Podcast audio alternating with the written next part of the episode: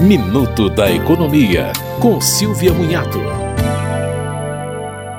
O Instituto Brasileiro de Defesa do Consumidor lembra que pessoas com 60 anos ou mais e com renda de até dois salários mínimos podem viajar de graça em ônibus interestaduais. As empresas devem reservar duas poltronas para esses passageiros. Se o consumidor teve seu nome escrito no cadastro de inadimplentes sem justa causa, sem aviso prévio ou com informações incorretas, a empresa que requisitou a inclusão pode ser responsabilizada por danos morais e materiais.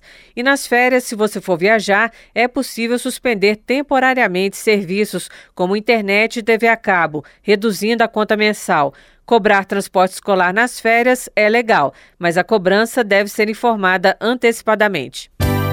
Você ouviu Minuto da Economia, com Silvia Munhato.